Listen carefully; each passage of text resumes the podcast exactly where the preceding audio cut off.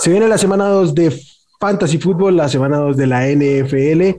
Traemos los jugadores que vamos a alinear, aquellos que tenemos que evitar y esos que nos rompen la cabeza, que nos ponen a pensar a tomar decisiones clave. Este es el termómetro de Fantasy Football.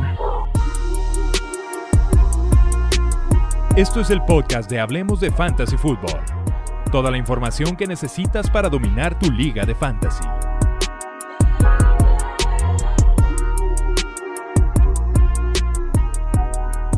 ¿Qué tal amigos? Bienvenidos a Hablemos de Fantasy Football.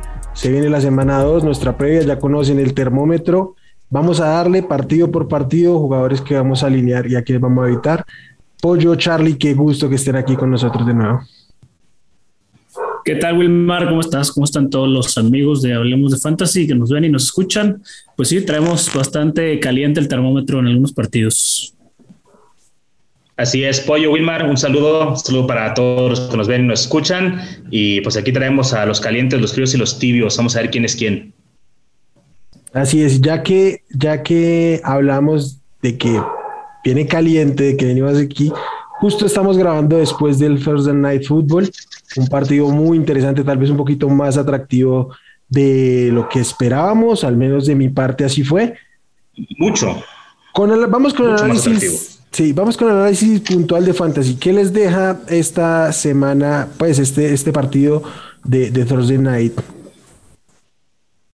A mí me deja un nombre muy específico: Sterling Shepard. Sterling Shepard sigue teniendo volumen, volumen, volumen. Pinta para ser la opción más constante de, los Giants y en, y en formatos PPR va a ser una máquina de puntos. Lleva 28 de 30 partidos con más de 7 targets y no se ve que se va a romper esa racha. Y el, y el que no tuvo fue, fue por lesión.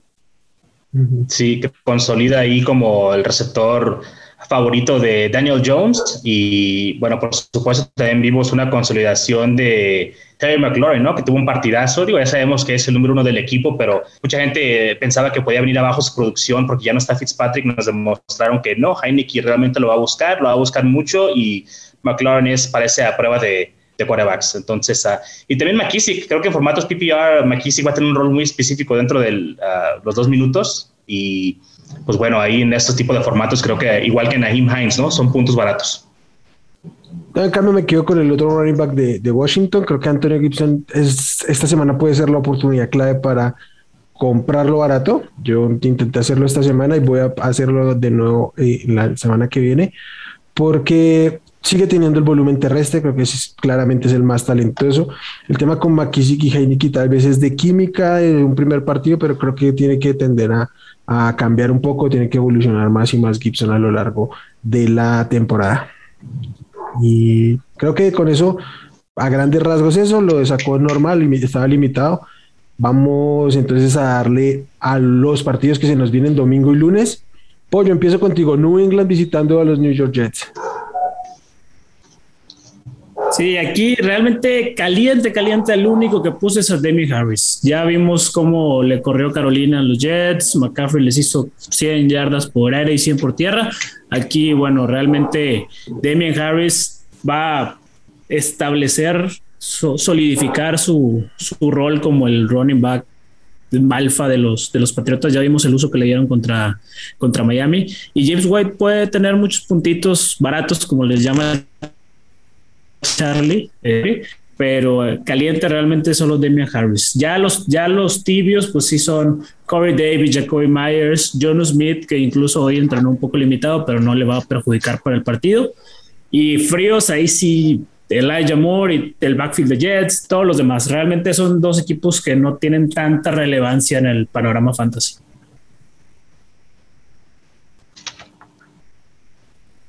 Ok, Charlie, ¿algo que decir al respecto de este partido?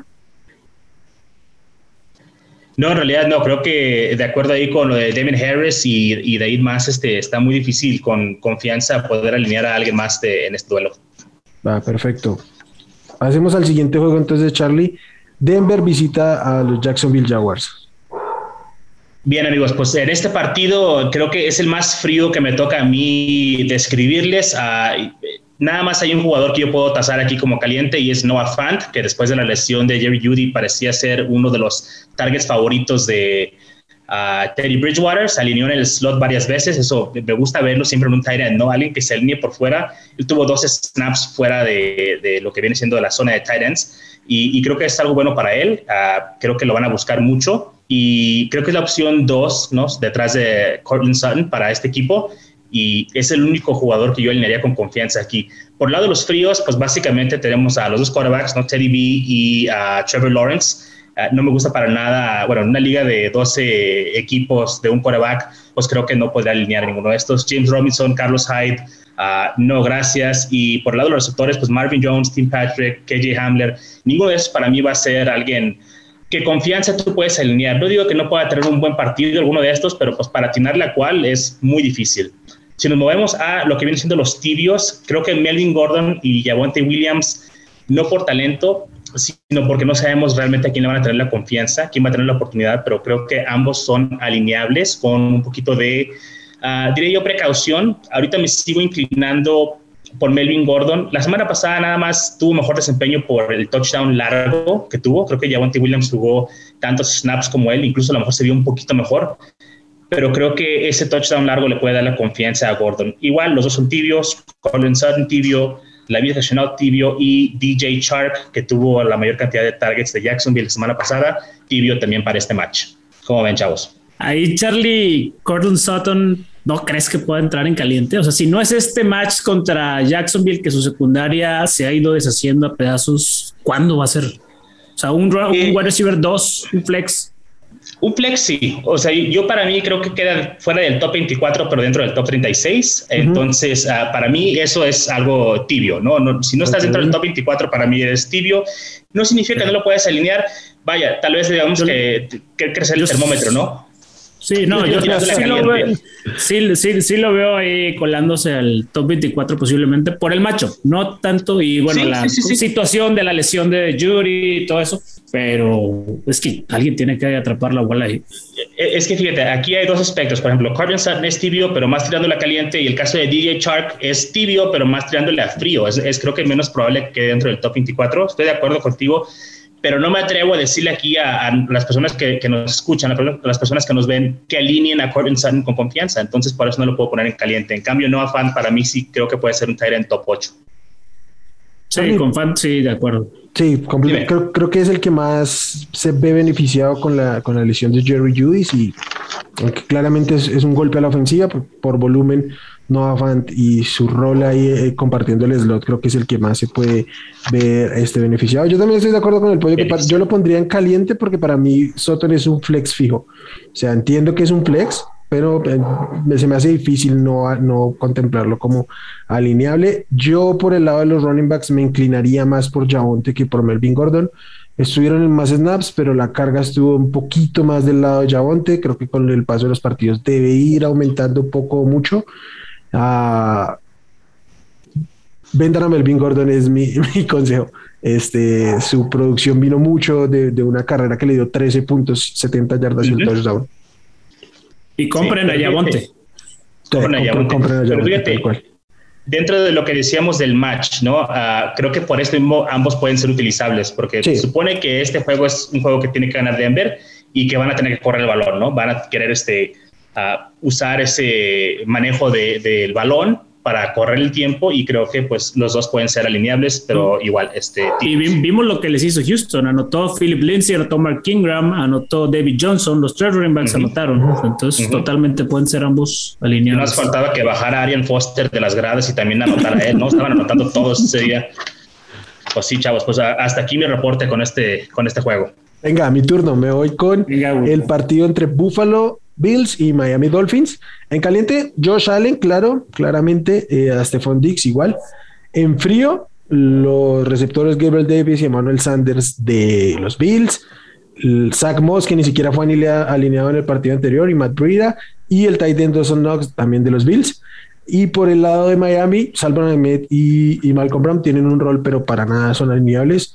Tua, no, gracias, hasta no ver cosas muy distintas de él. Davante Parker, tampoco. Y My Jesse Key con sus cero recepciones, este, no, gracias.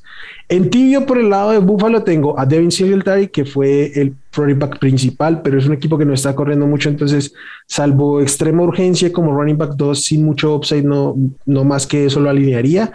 Y Cole Beasley, quien sí tuvo una carga de volumen, igual yo lo veo como un wide receiver 3, más bien un wide receiver 4. Entonces, por ahí en, situaciones no, no, tanto desesperadas, pero un poquito arriesgada, lo pondría en el flex o en ligas un poquito más profundas, por eso lo pongo en tibio. Y por el lado de los Dolphins, tengo en tibio a Miles Gaskin. Ya saben que a mí es un running back que no me gusta, que igual tampoco tuvo tanto volumen como se quisieran en semana 1, apenas nueve, nueve acarreos. Entonces, yo creo que puede ser un running back 2 muy bajito, que no me emociona nada, que no tiene upside ni por talento ni por situación ofensiva. Entonces, ah, yo me la llevo con cuidado. La voy de la que vi muy bien. También lo pongo por ahí en tibio como un posible flex. Y a Will Fuller también, y sobre todo monitoreando su situación de salud. Hoy jueves que estamos grabando, eh, entrenó, pero cuando ingresaron los medios al, a la práctica de, de, Miami, este, no practicó, no estaba practicando en ese momento, no sabemos realmente qué pasó, entonces a ver qué pasa con los reportes de aquí al domingo con él. Creo que si juega puede ser un, un flex, sobre todo por upside, por, por su talento y su rol, creo que puede tener upside, el piso como siempre con él puede ser muy bajito, pero, pero el upside está ahí. ¿Cómo crees que le afecta lo de Fuller a Jalen Waddle pensando en la distribución de los targets? Porque yo, bueno, de los reportes que yo vi fue realmente que la ausencia no fue por lesión y nada, más, pareciera más que lo, lo quisieron esconder y que no se viera en prensa eh, cómo, se va, cómo se van a manejar.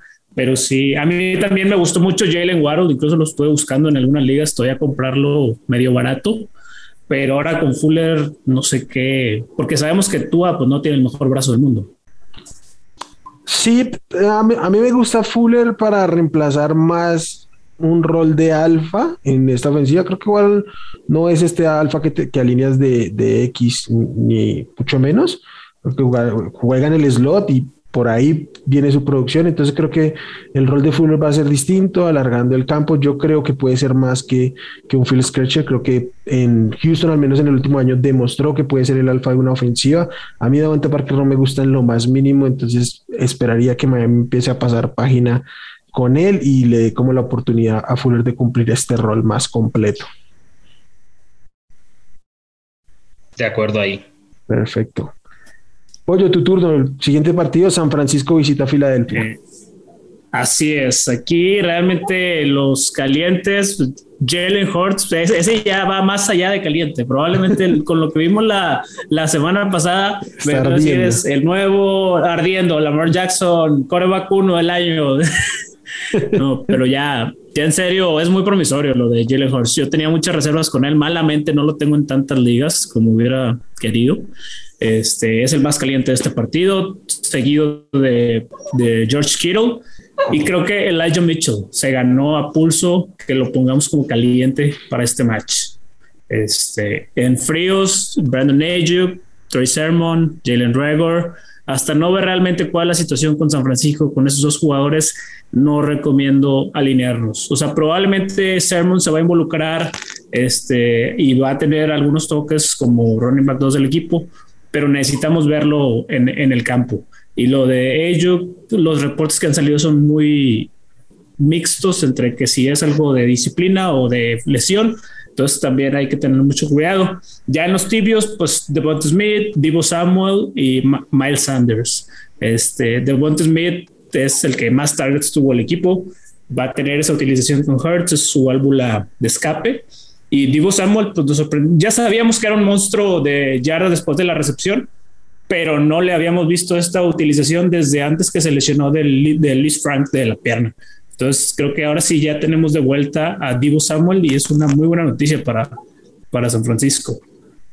Miles Sanders, ahí sí, tengo más reservas. Tú tienes algo personal en contra de Miles Sanders, yo creo, porque para mí vimos, vimos a Ken Gainwell, tengo en zona de gol la semana pasada, llevándose touchdowns. Sí es una preocupación.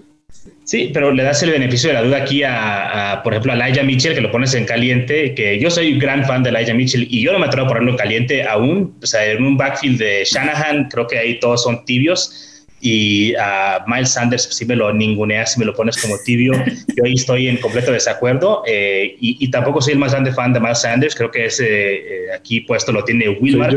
Entonces, este sí, ahí, no estoy de acuerdo contigo. Sí entiendo lo que dices con Gainwell, ¿no? Que a lo mejor este, lo vimos involucrado y que se llevó el touchdown por tierra, pero creo que Miles Sanders tiene cierto rol ahí seguro, cosa que no puedo decir yo aún de Elijah Mitchell. Tengo, tengo, yo tengo un problema con la manera en la que históricamente se ha utilizado a Miles Sanders. Eh, viene un partido de 19 toques y aún así su mayor virtud es la efectividad y ah, sigue corriendo para cerca de 5 yardas. Mm, creo que si tuviera el volumen que merece, que por su talento y por, por lo que genera, mm, creo que sería quizá un Aaron Jones en potencia, un running back con buen volumen, pero con muchísima efectividad que puede ser muy productivo. No lo va a hacer. Eh, de hecho, yo creo que hay una oportunidad de venta con Miles Sanders acá porque Mm, a mí no me preocupaba Kenneth Gainwell porque no se iba a involucrar en el juego terrestre y mira que sí, sí pasó más, más incluso que en, el, que en el juego aéreo. Miles Sanders tuvo más targets que él. Mm, estoy de acuerdo con el pollo y eso va un poco en favor del, del valor de ellos y es que se vio bastante mejor ya mejor de lo que yo esperaba no solo en fantasy, yo en fantasy espero mucho de él, pero manejando la ofensiva, haciendo sus lecturas y buscando el checkdown, que era lo que a mí más me preocupaba. Entonces, si aumenta su volumen, este, creo que tiene una oportunidad, pero si sigue dependiendo de su efectividad, es mejor venderlo. Sí, con lo de Jalen Hurts está en plano NFL, realmente se vieron capaces de ganar, de disputar la división, cosa que no veíamos ya en el plano de, de liga. Sí, yo todavía no estoy tan arriba ahí, pero entiendo. Eh, ah, bueno, Charlie, vamos con el siguiente juego. Los Ángeles Rams visitan a los Indianapolis Colts. Así es, amigo. Traemos a los Rams y los Colts. Por el lado de ah, los jugadores calientes, tenemos con confianza, podemos alinear a Matt Stafford, a Jonathan Taylor, a Daryl Henderson, Cooper Cup, que parece que es el favorito de Matt Stafford. Almuerzan juntos y tantas horas temprano y todas estas cosas. Y Tyler Higby, creo que estos jugadores ah, aumentaron su valor con la llegada de Matthew Stafford. Eh, siempre ha sido, siempre ha targeteado Matthew Stafford a sus tight ends, ¿no? Entonces Higby ahí creo que recibe un, un boost en, su valor. Por el otro lado, los fríos tenemos a Carson Wentz, a Sonny Michel, Michael Pittman, Zach Pascal, básicamente todos los jugadores de Indianapolis que no sean Jonathan Taylor, la verdad.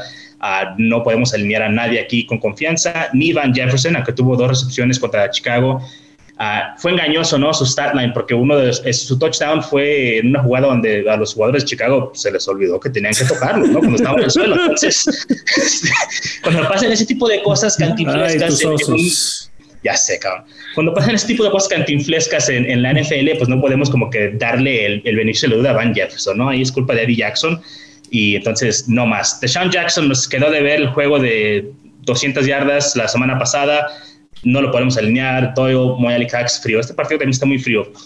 Tibio solamente tengo a dos. Ah, tengo a Naheem Hines y Robert Woods. Robert Woods porque me genera dudas después de lo que vimos contra Chicago, que no fue tan utilizado. Aunque sabemos que de repente es el partido de Cooper Cup o es el partido de Robert Woods, no sabemos cuál es cuál, pero eh, Cooper Cup suele tener targets más profundos, este, es el rey de las jacks, ¿no? Las yardas después de, de atrapar el balón, entonces por ahí Creo que Cooper Cup lo va ganando en la partida a Robert Woods. Y Naheem Hines eh, es cuestión de tu liga, es cuestión de cómo esté constituido tu roster, perdón. Y como mencioné antes, puntos baratos, sobre todo en ligas PPR, creo que lo podemos alinear ah, con cierta precaución ahí a Naheem Hines. ¿Cómo ven? Sí, sí, no, de acuerdo. Sobre todo el tema de Robert Woods y Cooper Cup. Eh, creo que este partido nos va a decir mucho. Si este vuelve a ser un juego de Cooper Cup, es una bandera un poco naranja roja para los que tenemos a Robert Woods, porque se estuvo drafteando a Robert Woods por encima de Cooper Cup, pensando que iba a ser la explosión de Robert Woods. Y pues al final del día, como Matthew Stafford no estuvo ni un solo snap en pretemporada y fue todo a ciegas para nosotros, pues nos vamos, estamos llevando la sorpresa con, con Cooper Cup y con un Tyler Higby que, que juega en el 100% de los snaps. Entonces, sí, se va Sí, creo, creo, que es muy claro ahí, ¿no? ¿Quiénes son las armas de, de, Matthew Stafford? Y, creo que no podemos realmente voltear a ver a, otros receptores. Uh, Wilma, no, sé tú qué opinas aquí, no sé si me puse muy frío con los jugadores, me puse muy rigorista con el termostato. Un poquito con Robert Woods a mi, a mi gusto, yo creo que ambos van a ser mm, prácticamente en caliente en cada juego. Entiendo que eh, por lo que vimos en la primera en la primera semana emociona más, más Cooper Cup.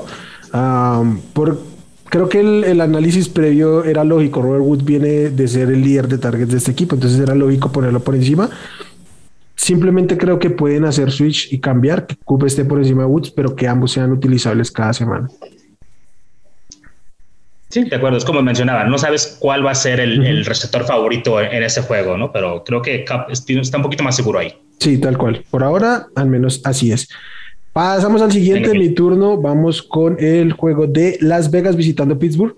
En caliente tengo cuatro jugadores. Por el lado de Las Vegas, Darren Waller, y por el lado de Pittsburgh, Najee Harris, que tuvo mucho volumen, no estuvo tan efectivo, pero creo que frente a Las Vegas eso puede cambiar. Los running backs de, de Baltimore se vieron muy eficientes y Harris tiene el volumen, entonces puede ser una gran semana para él. Y los receptores Deontay Johnson, que para mí es must start cada semana. Chase Claypool, que para mí por lo menos debe ser un flex, por eso lo pongo en caliente, porque creo que en una, una liga normal se debe alinear al menos como flex. En frío, por el lado de Las Vegas, Derek Carr, y cualquier receptor, llámese como se llame, Brian Edwards, Henry Rocks, o quien para mí es el principal, pero que no lo alinearía de ninguna manera, que es Hunter Renfro. Absolutamente nada. Este Derek Carr parece que no conoce a los receptores, solo le lanzó a, Aaron Waller. Ah, en Pittsburgh, Ben Roethlisberger también eh, en frío. Ben Neal, Kellen Balash, Anthony McFarland ni siquiera vieron el campo. Este, nada, los Titans, Eric Ebron y, Pat Framer tampoco nada que ver ahí.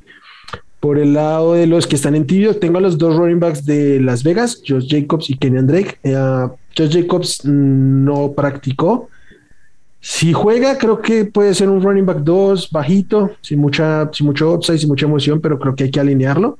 Si no juega, creo que Kenyan Drake se va a convertir en un top 20, top 18 por mero volumen, aunque no, no, no espero que sea tan efectivo. Entonces, si Josh Jacobs no juega, creo que alinearía con bastante seguridad a Kenny Drake como un running back 2. Y también a Juju, que para mí puede ser un borderline flex, un flex, depende de lo que les guste buscar en el flex. A mí personalmente no me gusta buscar este tipo de jugadores que tienen un piso sólido, pero sin mucho upside. Eso es lo que es Juju. Si les gusta, pues pueden utilizarlo por ahí como un flex bajito. Sí, el problema que pasa con este, eh, perdón, antes de que empiece aquí, eh, el problema con los jugadores como Yuyu, como mencionas, Wilma, que tienen a lo mejor un piso sólido, pero no un upside alto, es que simplemente vamos a llegar al piso, es lo más probable, y ahí nos vamos a quedar. Y eso no nos va a hacer ganar, ¿no? Lo que nos puede hacer ganar una semana es el upside de un jugador que te va a dar 10, 15 puntos más de lo que esperamos, ¿no? Y creo que sí es muy difícil ahorita ver a, a Yuyu teniendo ese rol. Pollo, perdón, decías. Que yo no termino de comprar a Chase Claypool como caliente. O sea, tuvo una recepción acrobática, impresionante contra Buffalo, que fue lo, que ayudó a la remontada. Pero al final del día, el único target constante de Big Ben es Deontay Johnson. O sea, al fin estuvo repartiendo con Juju, con Claypool, con Ebron, hasta el novato Pat Firemouth tuvo sus targets. Es que Claypool corre demasiado lejos. Es, un boom bust player. Es un boom bust player. ya no la llega y es lo que pasa pero realmente es, espectacular, pero no le llega el balón.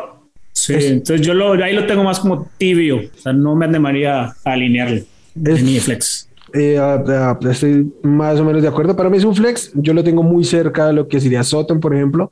Entonces, para mí ambos son, son calientes porque como flex a fuerza creo que los, los pondría. No veo, no veo 36 mejores que Claypool, entonces creo que constantemente lo tendría ahí. Es que para mí, por ejemplo, la diferencia entre él y Claypool eh, es que Claypool, entre Sutton, perdón, y Claypool es que Claypool tiene un upside más grande, ¿no?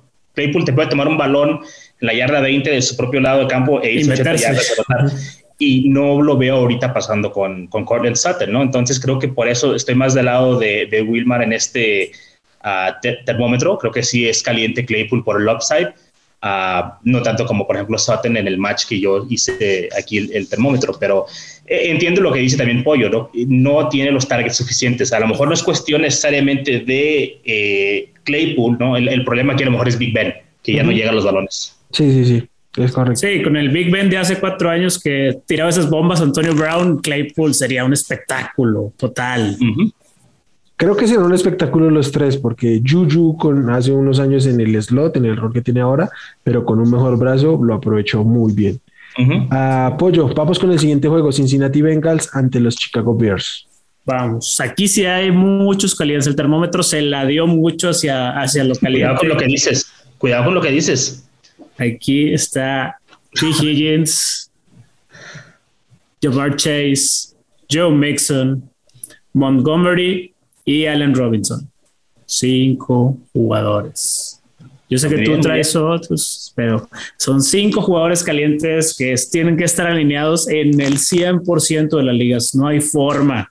Montgomery, yo era uno de los más escépticos con él. Aquí admito mi culpa, mi error. Yo sé que Charlie y Wilmar eran más del, del barco de Montgomery. Aquí pido mis disculpas. Este, ya con, con, los fríos, ahí creo que Darren Mooney no me termina. O sea, yo sé que puede tener una buena actuación, pero no me animaría a alinearlo y junto con los demás jugadores. Y los tibios únicamente son Tyler Boyd y Joe Burrow. Tyler Boyd, ya con el debut tan espectacular de Jamar Chase, creo que se rezaga un poco como esa tercera opción por aire. Y Joe Burrow, si bien puede tener muchos puntos, pues al final del día está en ese borde de top 12, top 14, en el que es un dilema ponerlo o no. Yo sí lo pondría, güey. Yo, sí lo pondría en caliente. Digo, yo veo los osos, conozco los osos. Para mí, sí, Joe Burrow, sobre todo va de la mano, ¿no? Con llamar Chase, T. Higgins y, Tyler Boyd. Si van a tener un buen juego, ellos van a tener un juego Joe Burrow. La defensa de los osos no es la defensa de antes. Podemos ver un Mixon como la semana pasada que tuvo un montón de snaps y un montón de yardas. Y... Yo, yo diría, alineen a todos sus Bengals o sea, realmente aquí vayan con todo con los Bengals. Este, los osos, pues realmente la defensa va a dejar mucho que desear. Y pues bien, no pasa nada, ¿no? Algún día seremos buenos de nuevo. Espero. Pronto. yo, creo que yo quiero aquí hacer un acto como de, de redención. Yo fui muy crítico de Montgomery, un running back que le di muchísimo palo. Charlie lo sabe, porque yo sé que Charlie tampoco era un convencido del talento. Siempre defendí su volumen en el fantasy, pero como, como, talento no me, no me, gustaba. Realmente lo que vi él en semana uno, creo que me voy a pegar una estrella grande con Montgomery este, este año, porque ya demostró que puede ser productivo incluso contra una buena defensa como la de los Rams, no simplemente contra los, los que le tocó a, final de temporada pasada. No, bueno, Montgomery se mandó un juegazo, ¿no? Contra los Rams, pero vamos a ver si lo puede seguir haciendo, porque un partido bueno de vez en cuando, pues realmente lo puede lograr quien sea. Bueno, Charlie, pasamos al siguiente, el siguiente juego. Houston Texans visitan a los Cleveland Browns. Claro que sí, como no, con mucho gusto. Aquí tenemos a dos jugadores que están en caliente, el señor Nick Chubb y Kareem Hunt. Creo que Nick Chubb tiene el upside para ser un corredor top 5 esta semana y generalmente cuando Nick Chubb logra despegar, Kareem Hunt como que viene cerca porque él termina haciendo la labor del cleanup, ¿no? De, de, ya nomás la limpieza y, y, terminar los juegos. Por el lado de los jugadores fríos, uh, pues tenemos a Tara Taylor, Mark Ingram con sus 26 acarreos muy engañosos del partido pasado, Philip Lindsay, este, David Johnson. OBJ ya fue descartado, entonces está frío tipo muerto. Uh, Hooper, Joku, realmente no hay mucho más donde agarrar aquí jugadores nada más hay tres tibios para mí. Baker Mayfield, Jarvis Landry y uh, Brandon Cooks. El caso de Brandon Cooks es el único jugador que creo que puede ser productivo del lado de Houston, atrapando algunos balones, tal vez unas 70, 80 yarditas por ahí. El caso de Mayfield y Landry creo que están topados en cuestión de su upside por la cuestión de que si van ganando van a, simplemente correr el balón. Entonces creo que hay que jugarlos ahí con precaución. Creo que son buenas opciones para uh, el flex, el caso de Landry o para streamear el caso de Mayfield pero no creo que sean indiscutibles este, top 12 o top 24 respectivamente. Sí, no, ahí de acuerdo, de acuerdo con todo lo que menciona Charlie, incluso con, con Baker y Landry, como lo venimos mencionando, están en ese tibio, pero tío, tibio como enfriándose, porque pues, se pueden ir adelante con dos touchdowns de Nick Chop por tierra. No. Sí, no les extrañaría ver algo así. Y llega a pasar eso y a Cleveland es uno de esos equipos que no le da ni cinco vergüenza darle 60 veces el valor a los corredores para manejar el tiempo, manejar la, la, diferencia. Entonces, sí, yo, yo por ahí lo entiendo. A mí con Brandon Cooks también me, me asusta un poquito la defensiva de los Browns. ¿A alguien hay que lanzarle? Sí.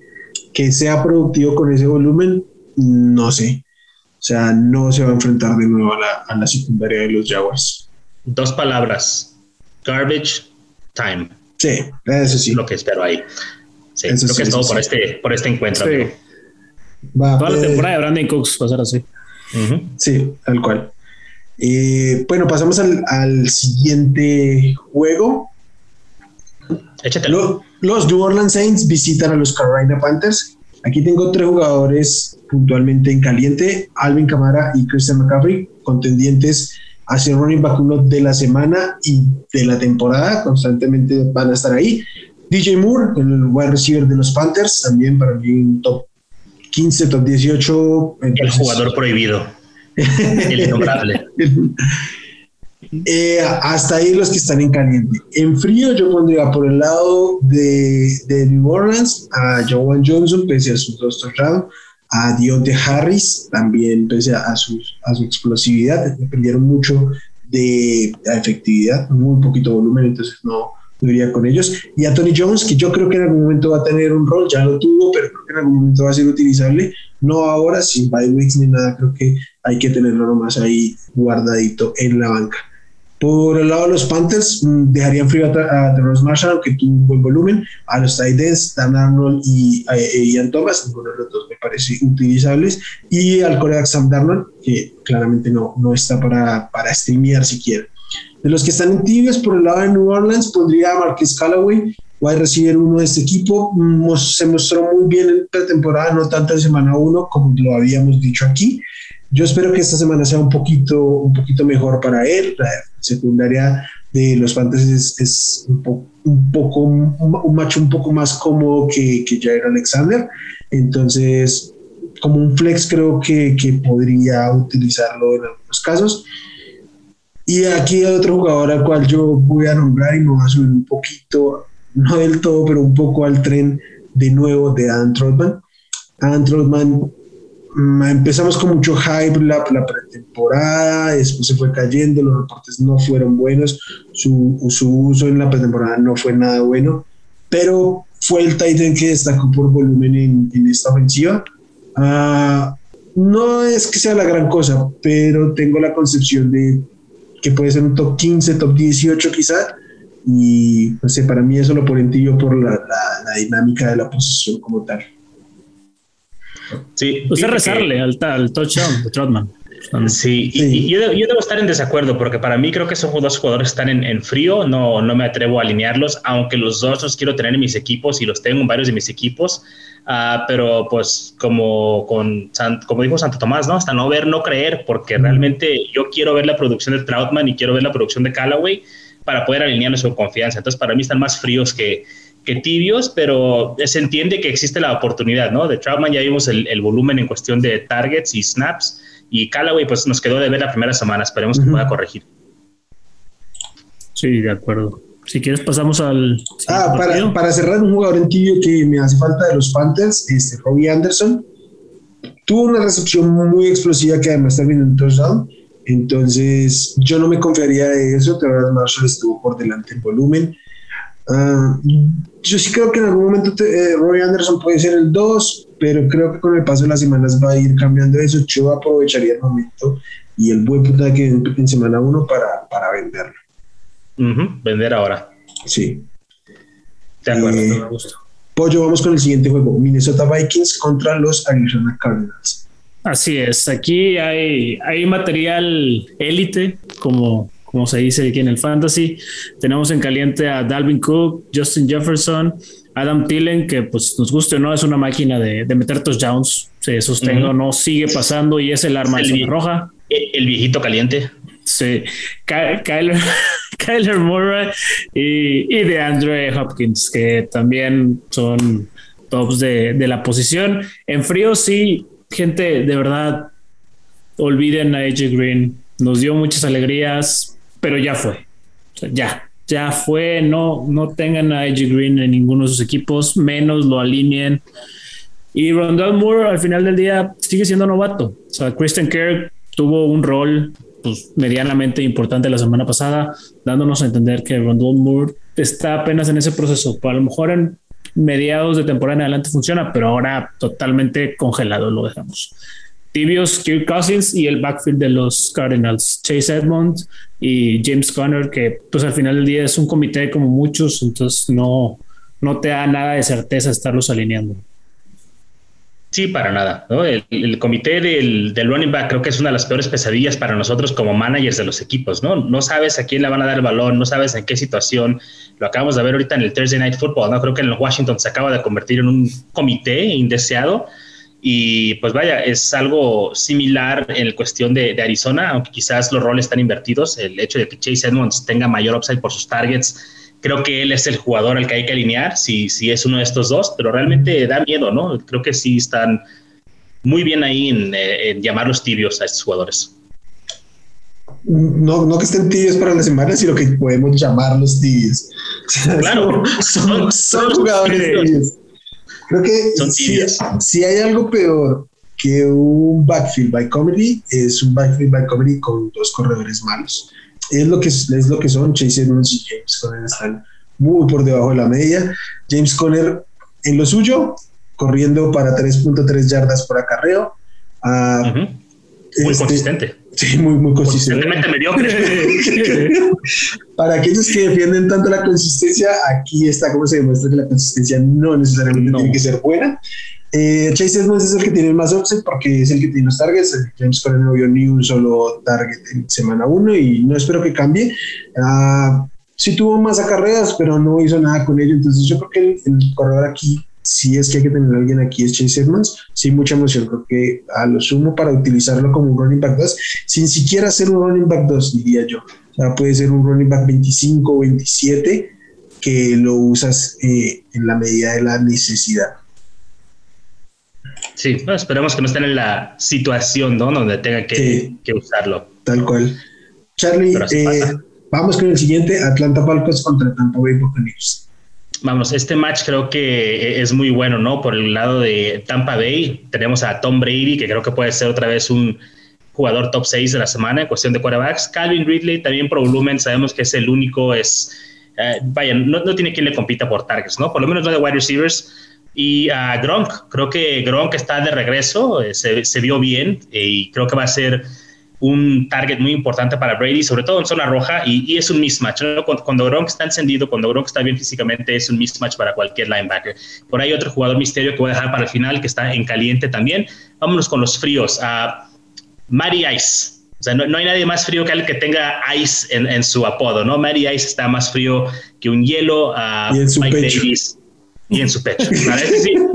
pasamos de los jugadores tibios a los jugadores pecho fríos, a Mary Ice, a Mike Davis.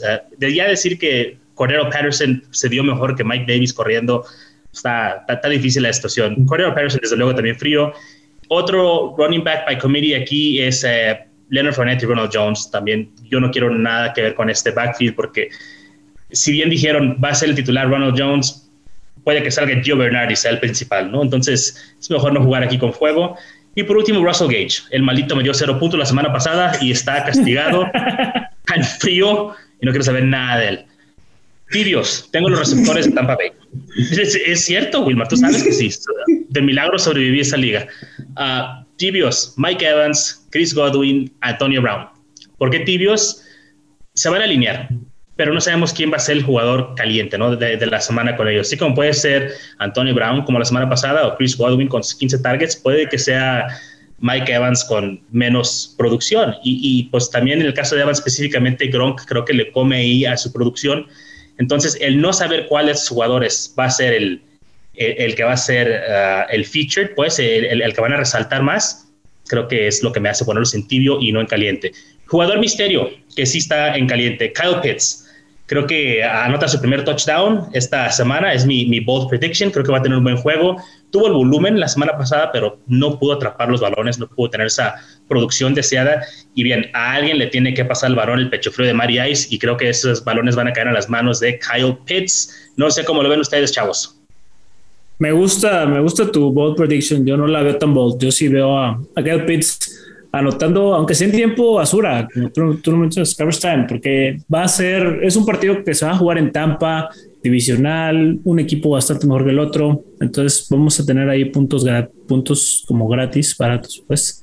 Este, Y en el tema de los, de los receptores de, de Tampa que dijiste, pues es eso, son dardos, o sea, tú lo vas a alinear y es una ruleta rusa, puede estar o no estar.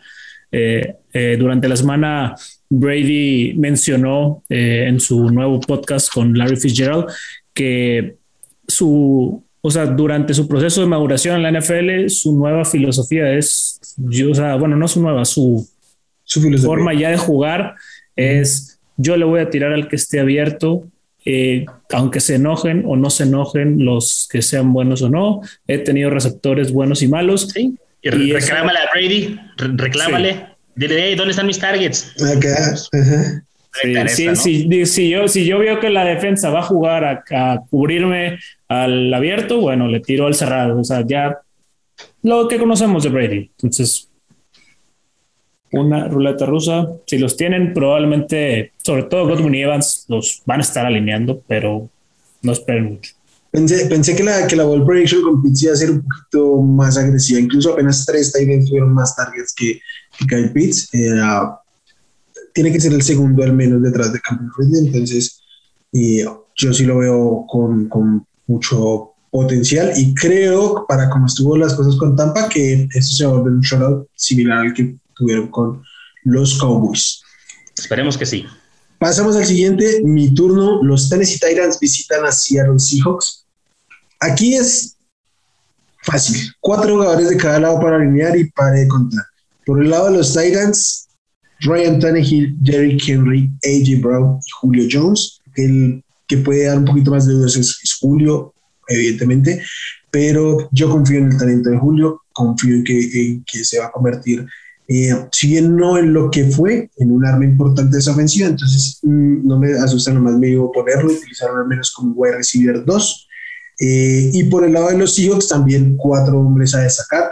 Russell Wilson, Chris Carson, DK Metcalf y Tyler Lockett. Y lo que se refiere a los receptores, creo que ambos tienen potencial de top 12.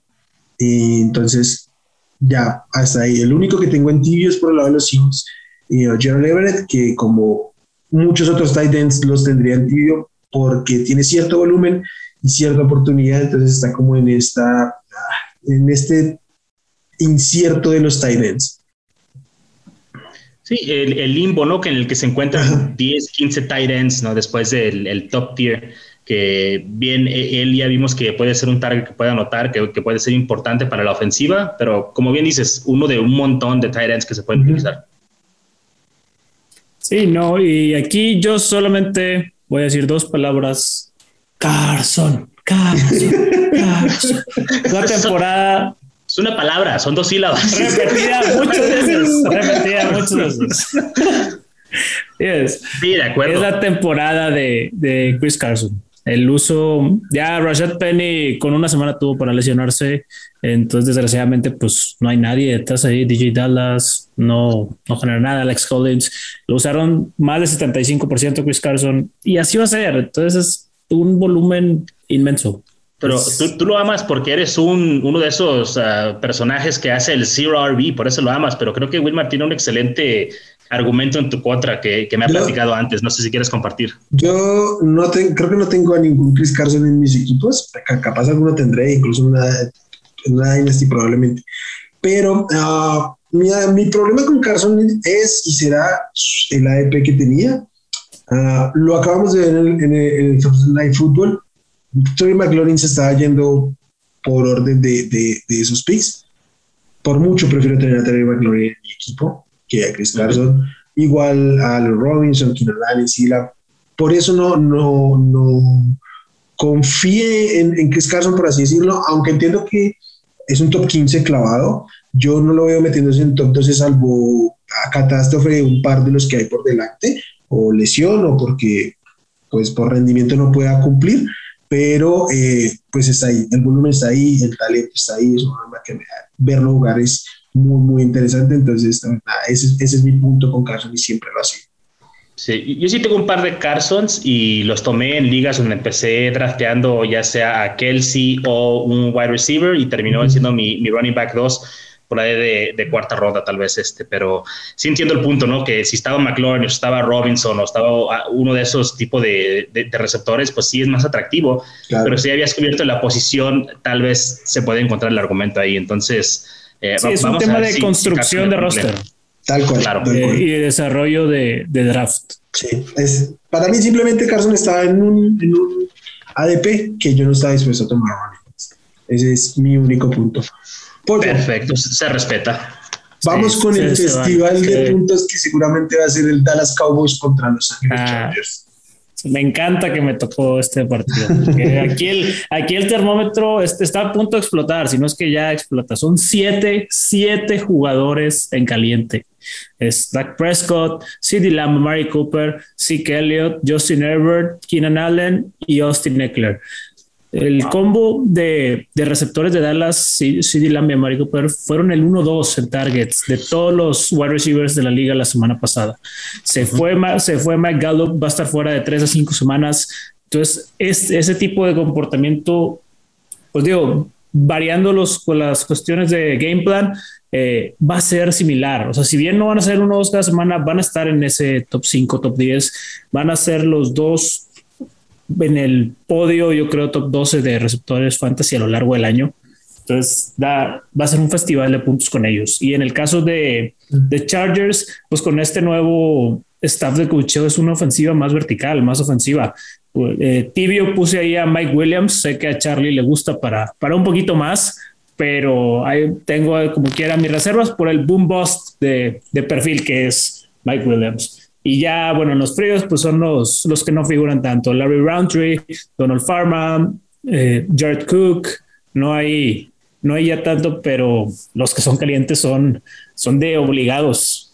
Son, son muy calientes. Sí, y yo para mí el caso de, de Mike Williams, este, te está dando risa, algo estás pensando, Wilmar. Eh, el, el, caso de Mike Williams creo que puede tender a ser de tibio a caliente por el upside que tiene, que te puede dar 30 puntos, puede tener un gran juego y fíjate que un jugador que me preocupa un poquito es Eckler, ¿no? El uso que le dieron la semana pasada sin ningún target, o sea, no lo pondría en tibio para nada, lo vas a alinear, pero sí me preocupa un poquito que cambie tanto ya la estructura de juego de los Chargers que pues ya no vaya a ser el mismo Eckler de los 100 targets que vimos anteriormente y creo que se le puede mermar su, su valor a lo largo de la temporada, pero lo vas a alinear porque sí. Pero si bien antes era mucho target y no tanto uso de zona roja, la semana pasada ya le dieron ese uso de zona roja. O sea, yo creo que de cierto modo se va a ir compensando. A lo mejor no son los 100 targets, son 80, uno su más moderado, pero va a tener ese rol de zona roja que no tenía. No sé si. los 100 targets. No sé si usted. Yo también. No sé si ustedes lo recuerden, pero el año pasado, en su primera semana, Steve tuvo un target y todo el mundo dijo: Oh, ¿qué va a pasar con los targets de uh -huh van a aparecer. Yo no me preocuparía eh, por eso. Yo también aprovecho el punto de, Charlie, yo también prefiero los 100 targets. Ya saben, y ya les he dicho aquí que para mí el rol de línea de gol está ligeramente sobrevaluado para la análisis fantasy. Eh, Mike Williams. Para mí, Mike Williams es la descripción perfecta de lo que quiero y promuevo al buscar un flex. Un jugador que por talento, oportunidad y en este caso el macho te puede reventar y sacar una, una, semana de 35, 40 puntos. No estoy diciendo que lo vaya a hacer, estoy diciendo que tiene la oportunidad de hacerlo. Si tiene esa oportunidad, aunque su, su piso generalmente es muy bajo, pero creo que por el volumen que vio no sería tan bajo ese piso. Este, si lo tienes como tu flex, eh, tiene una oportunidad grandísima de ponerte a ganar un, un macho y para mí eso es que está en caliente. O sea, para mí, sí. un flex con tanto upside, de inmediato lo, lo pongo en caliente. sobre todo cuando eh, es el horario y, y ese es a lo mejor hablar de cosas un poquito eh, relevantes para el termómetro, eh, pero es más estrategia. Pero si estás jugando a las 3.25, ¿no? El, juego de, de, la tarde, 3 y media, y necesitas ese upside, si vas abajo en el marcador y, y, aún puedes meter a Mike Williams, es el jugador perfecto para meter, porque es el que te puede dar esos puntos que se necesitan. Hay veces que necesitas asegurar puntos, hay veces que necesitas ver si te los encuentras y él es el jugador perfecto para encontrarte esos puntos. Tal cual. Pasemos al penúltimo juego, Charlie, Monday Night Football, Kansas City Chiefs ante, los Baltimore Ravens. Para mí, caballeros, es un placer traerles este juegazo. Este, por el lado de eh, calientes, pues tenemos a Mahomes, tenemos a Lamar, a Tyreek Hill, Travis Kelsey y Mark Andrews. Creo que este es muy sencillo, ¿no? De, limitar quién es quién ahí. Ah, los fríos, cualquier otro corredor que no sea, uh, iba a decir Lamar Jackson, cualquier otro corredor de, de, Baltimore que no sea Tyson Williams, ¿no? O sea, Latavius Murray, acaban de activar a Davante Freeman, no queremos nada de esos jugadores, ¿no? A Marquise Brown, McCall Hartman, Sammy Watkins, Cornell Powell, ningún receptor de Kansas City que no sean Kelsey, que no sean Tyreek Hill. Y esto nos trae a los jugadores tibios. Yo para mí los, los corredores de estos equipos son tibios, a CEH y Tyson Williams. Tyson Williams podría estar del lado de caliente en el termómetro, pero no le dieron para mí el uso suficiente, no tuvo las suficientes oportunidades. Eh, la Tavis Murray llegó y, le comió un poquito de, de su, ah, de los acarreos. Eso me decepcionó un poquito, ¿no? Entonces, espero que no vuelva a pasar. Si no pasa esto, si le otorgan el backfield a Tyson Williams, de aquí en adelante va a ser un jugador caliente, porque quien corra atrás de esa línea, quien corra junto a la mar, va a prometer cinco yardas por acarreo, ¿no? Es siempre muy productivo el running back. Entonces, por hoy, tibio, y igual Edwards Ziller le falta volumen, no le están dando eh, los pases como esperábamos que podía hacer en esta ofensiva. Entonces, también, si hay mejores opciones ahí, Clyde Edwards tal vez raya por ahí entre el 20 y el 26 para mí. Sé que es un margen muy amplio, pero realmente ya estamos ahí en un ah, limbo de corredores que realmente preferirían no tener que alinear. Sí, de acuerdo. sobre todo de lo que mencionaste de los corredores de Ravens, vimos cómo les corrió Cleveland la semana pasada. No pudieron frenar nunca a Nick Chubb ni a Karim Hunt. Entonces, si le, se puede dar un juego en el que tanto Tyson Williams como Latavius Murray puedan ser utilizables yo sí veo una, un game plan, un game script en el que esté corriendo muy bien Baltimore. Ya al final del día puede ganar a lo mejor Mahomes con sus bombas de 80 yardas, pero... Pero, pero, pero decir así como con, confianza, decir voy a alinear a la Tavius Murray, o sea, yo para mí es un jugador que está en frío y a mí me da frío alinearlo, ¿no? Yo no voy a, a poner mi, mi, semana, o sea, a él como, a menos que estés en una liga muy, muy profunda y enferma, alineas a la Tavius Murray. Sí, no, Tyson es el, el de confianza, por decirlo así. Y Tavius es un poco más, más profundo. Yo no entendí por qué. Sí, me da, sí me da mucho frío. ¿Qué pasó? Yo no, no, entendí por qué los Ravens se alejaron de Tyson Williams en un momento del Monday Night Football. Estaba corriendo Tyson Williams tampoco lo entiende. Estaba corriendo no tenía que hacerlo, nadie lo entendemos. Y Latavius Murray entró, tuvo un par de carreras buenos, pero su desempeño general no fue bueno. Uh, yo espero que Harbaugh sea inteligente y utilice a Tyson Williams, en cuyo caso para mí es un running back 2 con upside por talento, por, por talento, es decir, por la oportunidad que genera correr en esta ofensiva. O sea, va a producir, va a ser efectivo por, el, por lo que dice Charlie, por tener a la mar ahí este, generando preocupación. Y porque a Kansas City le corrieron como quisieron los, los, de, los de los Browns, como, como bien dice el pollo. Entonces, a mí me gusta, yo lo alinearía con confianza, espero que Harbaugh, creo que Harbaugh es un, head coach inteligente y los head coach inteligentes hacen lo mejor por su equipo y en este caso está Tyson Williams por encima de la David Murray. Y ya para salir un poco de eso. Es talento, es talento. Tyson Williams lo que nos enseñó con Raiders es talento. Sí, eh, um, tengo un, recelo un poco con estos running backs que no se seleccionan ni aparecen. Que, no tenían chamba, que no tenían chamba. Por algo no tenían, sí, pero aquí tienen una oportunidad y yo creo que, que la va a aprovechar bien. En cuanto a Claudio García, yo sigo confiando en él, creo que su talento uh, terminará imponiéndose. Uh, tal vez salga un poquito caro como lo compramos, pero yo aún confío en él. De acuerdo. Vámonos Pasemos al último, al último juego, eh, juego de lunes en la noche.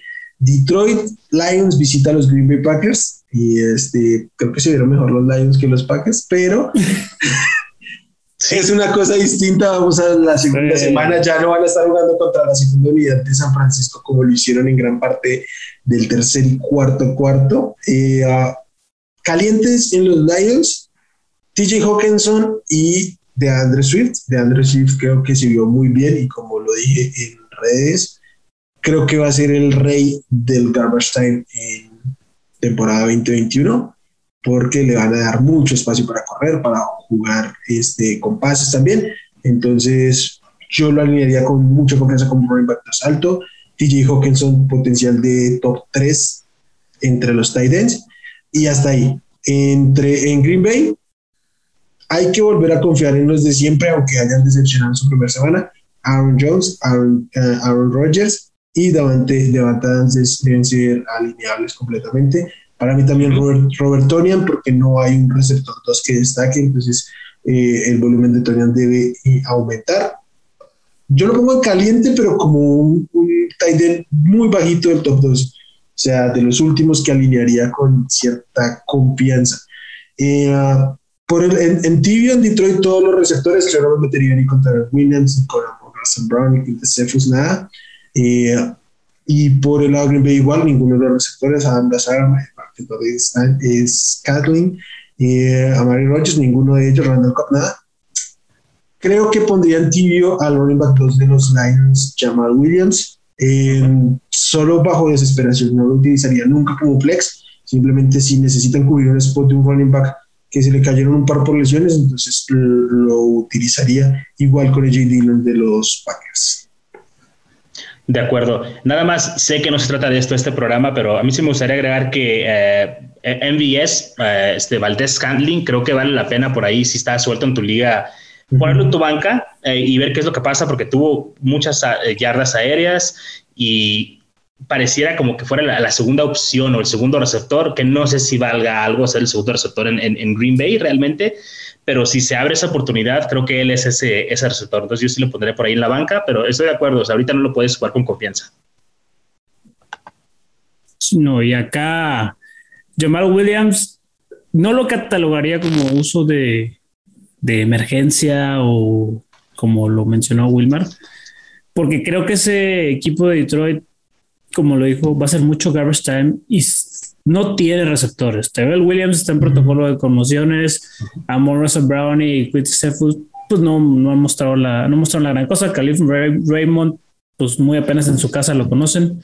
Entonces, es, todo es Hawkinson, Williams, Swift. O sea, los tres deben de ser productivos porque no hay más. No hay más y, y los pases solo, solo son con ellos. Entonces, ahí no lo pondría todavía en caliente a, llamado para Flex, pero está en ese, en, ese borde de, tibio, que si esta semana vuelve a producir como lo hizo, pues probablemente lo empecemos a mover a caliente para las siguientes semanas. Para cerrar, porque ya tenemos que, ir cerrando, ¿por qué lo pongo así? Porque nunca alinearía a Jamal Williams si mis dos running backs que seleccioné están sanos. Eh, y nunca lo pondría como un flex porque es espero tener mejores receptores los cuales alinear por un tema de opción. Charlie Pollo, qué gusto hablar de fantasy. Eh, abordamos todos los, los jugadores posibles. A todos los que nos escuchan, muchas gracias. Un gusto, como siempre, traerles esta información, este análisis de fantasy fútbol. Para los tres es un placer hablar del tema. Síganos en, en YouTube. Si no lo hacen, suscríbanse, activen la campana para las notificaciones.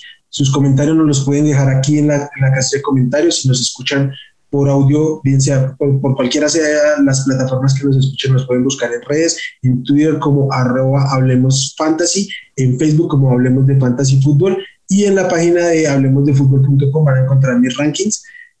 Como siempre, un gusto, Pollo, Charlie, un abrazo enorme, gracias por todo, a todos los que nos escuchan, que tengan una feliz tarde, día o noche según nos escuchen y adiós. Gracias por escuchar el podcast de Hablemos de Fantasy Football. Para más, no olvides seguirnos en redes sociales y visitar hablemosdefutbol.com.